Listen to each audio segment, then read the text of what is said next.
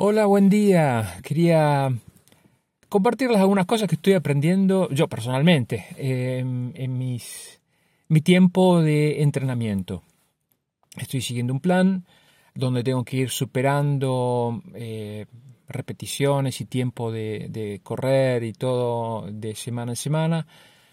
Y puedo afirmarles que era, era al principio era como em, me dolía todo, me sentía el dolor de las rodillas, sentía el cansancio, que me agitaba, que no podía, aunque si tenía que correr eh, dos minutos, no podía ni siquiera uno, y el segundo era una tortura. Y era todo enfocarme en mis, eh, en mis limitaciones, ¿no? Me veía, sentía todas mis limitaciones, desde hace un montón que no me, entrenaba, entonces era difícil.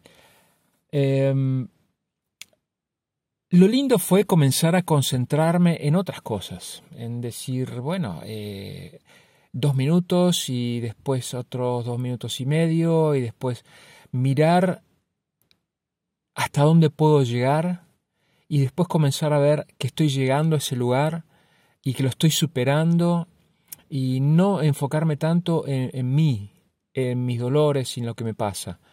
Lo que aprendí fue increíble. Digo, ¿cuánto veces estoy mirándome a mí, a mis limitaciones, a mis dolores, a mis sufrimientos, a lo que me pasa, y no estoy mirando a quién estoy siguiendo.